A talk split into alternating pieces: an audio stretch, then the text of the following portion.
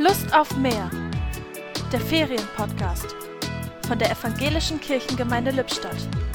Heute mit Lilo Peters.